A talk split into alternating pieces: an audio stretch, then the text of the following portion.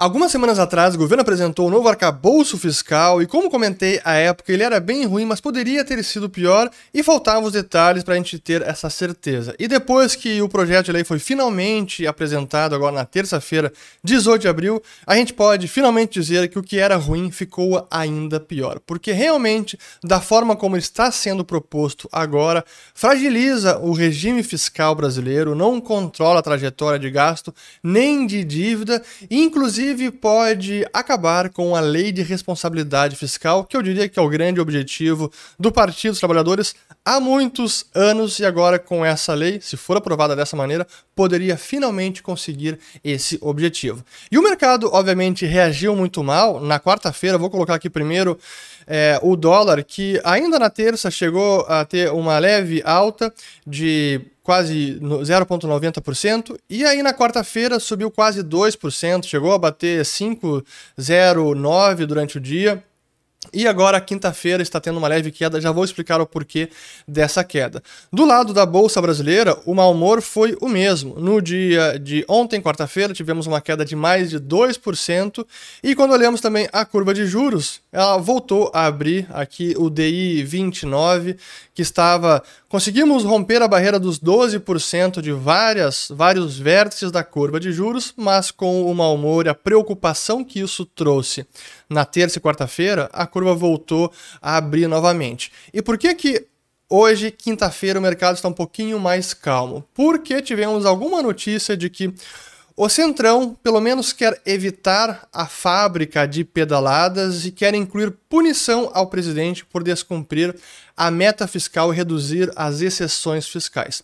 E aí que eu entro, então, no teor do que foi divulgado agora do arcabouço, porque uma boa parte do que já tinha sido apresentado então não mudou, mas tem alguns detalhes que são muito preocupantes, como por exemplo a quantidade de exceções de gastos que não fazem parte do limite do novo regime fiscal. Isso é importante dizer que também eles estavam contidos no antigo teto de gastos, mas ainda assim vê alguns novos, algumas novas exceções e como isso pode repercutir no orçamento para os próximos anos é preocupante. O problema do piso de gastos e não mais um teto de gastos, agora temos um piso de crescimento real e isso se mantém 0,6%. Aquele superávit primário ou resultado primário que deve ser alcançado pelo governo e a banda de eh, atingimento, isso também segue da mesma forma. E o que ficou claro é que para alcançar esses resultados primários, o governo vai ter que buscar mais arrecadação. Receitas que ainda não se sabe de onde virão. Então, de largada, o arcabouço já nasce com um risco de não execução enorme ou de não atingimento das metas, porque depende de maior arrecadação.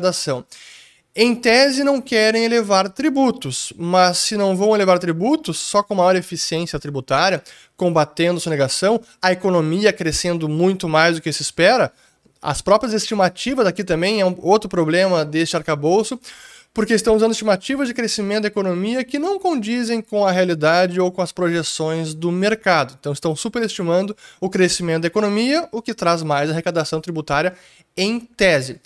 Outro problema também são as estimativas de IPCA utilizadas, os indicadores, os critérios da, da, despesa do ano passado, que estão inflando o orçamento para o próximo ano. Isso de largada já seria um problema. Mas para mim esses não são os principais complicadores, o que realmente traz uma dificuldade de controle do gasto público e de trajetória da dívida tem a ver com o problema da arrecadação. Então, não há outra forma a não ser elevar tributos para conseguir fechar a conta. Então, essa é a tendência. E pelo lado da despesa, em que não há um teto. Agora é uma garantia de que as despesas públicas vão crescer independente da situação econômica, crescendo, recessão, a despesa pública cresce como mínimo 0,6%. Crescimento real, acima da inflação. Esse, para mim, já, já deveria ser mudar de largada e voltar ao antigo teto de gastos, que era 0%, que é menos pior do que essa situação.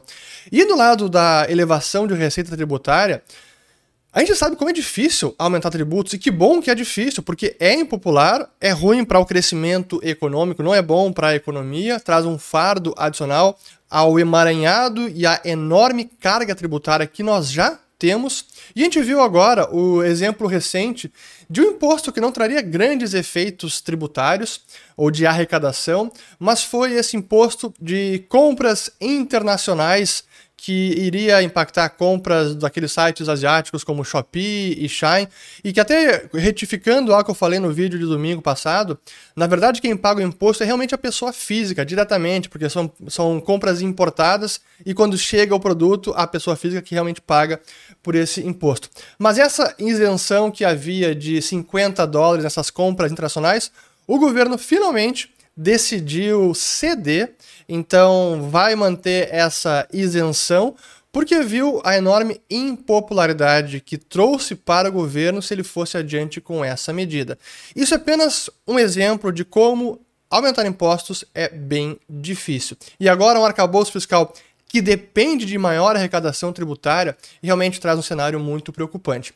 Mas para mim a grande questão que eu diria que é o pilar fundamental desse marco fiscal apresentado é como não há nenhuma sanção, não há nenhuma punição no caso de não atingimento dos resultados primários. Porque aquilo que foi divulgado então, que o não atingimento do resultado primário apenas limitaria o crescimento da despesa em 50% do crescimento da receita do ano anterior e não em 70%. Essa é apenas a punição. O governante, o executivo, que não conseguiu atingir metas, não há nenhuma punição. E pior, está fragilizando a própria lei de responsabilidade fiscal que foi aprovada lá em 2000 e que o PT nunca gostou e que agora, como está aqui no arcabouço, vamos colocar aqui a peça, diz o seguinte: que o descumprimento da meta de que trata o caput, que é a meta fiscal no regime novo, não configura infração a esta lei complementar, que é a LRF. Então a União ela estará isenta das sanções previstas na LRF, que inclusive pode levar o presidente a um processo de impeachment caso ele infrinja a lei de responsabilidade fiscal. Então o que poderia realmente estimular ou incentivar o atingimento das metas e trazer algum tipo de compromisso com as contas públicas foi completamente eliminado. Não há nenhuma sanção e a LRF, nesse sentido, e curiosamente, ela apenas é, remove a união de sanções, porque estados e municípios continuam ainda sujeitos às punições da LRF, que bom, mas a proposta agora é que não, a União não precisa mais estar sujeita a essas, a essas restrições, é uma punição, inclusive, sofrendo um processo de impeachment ou presidente.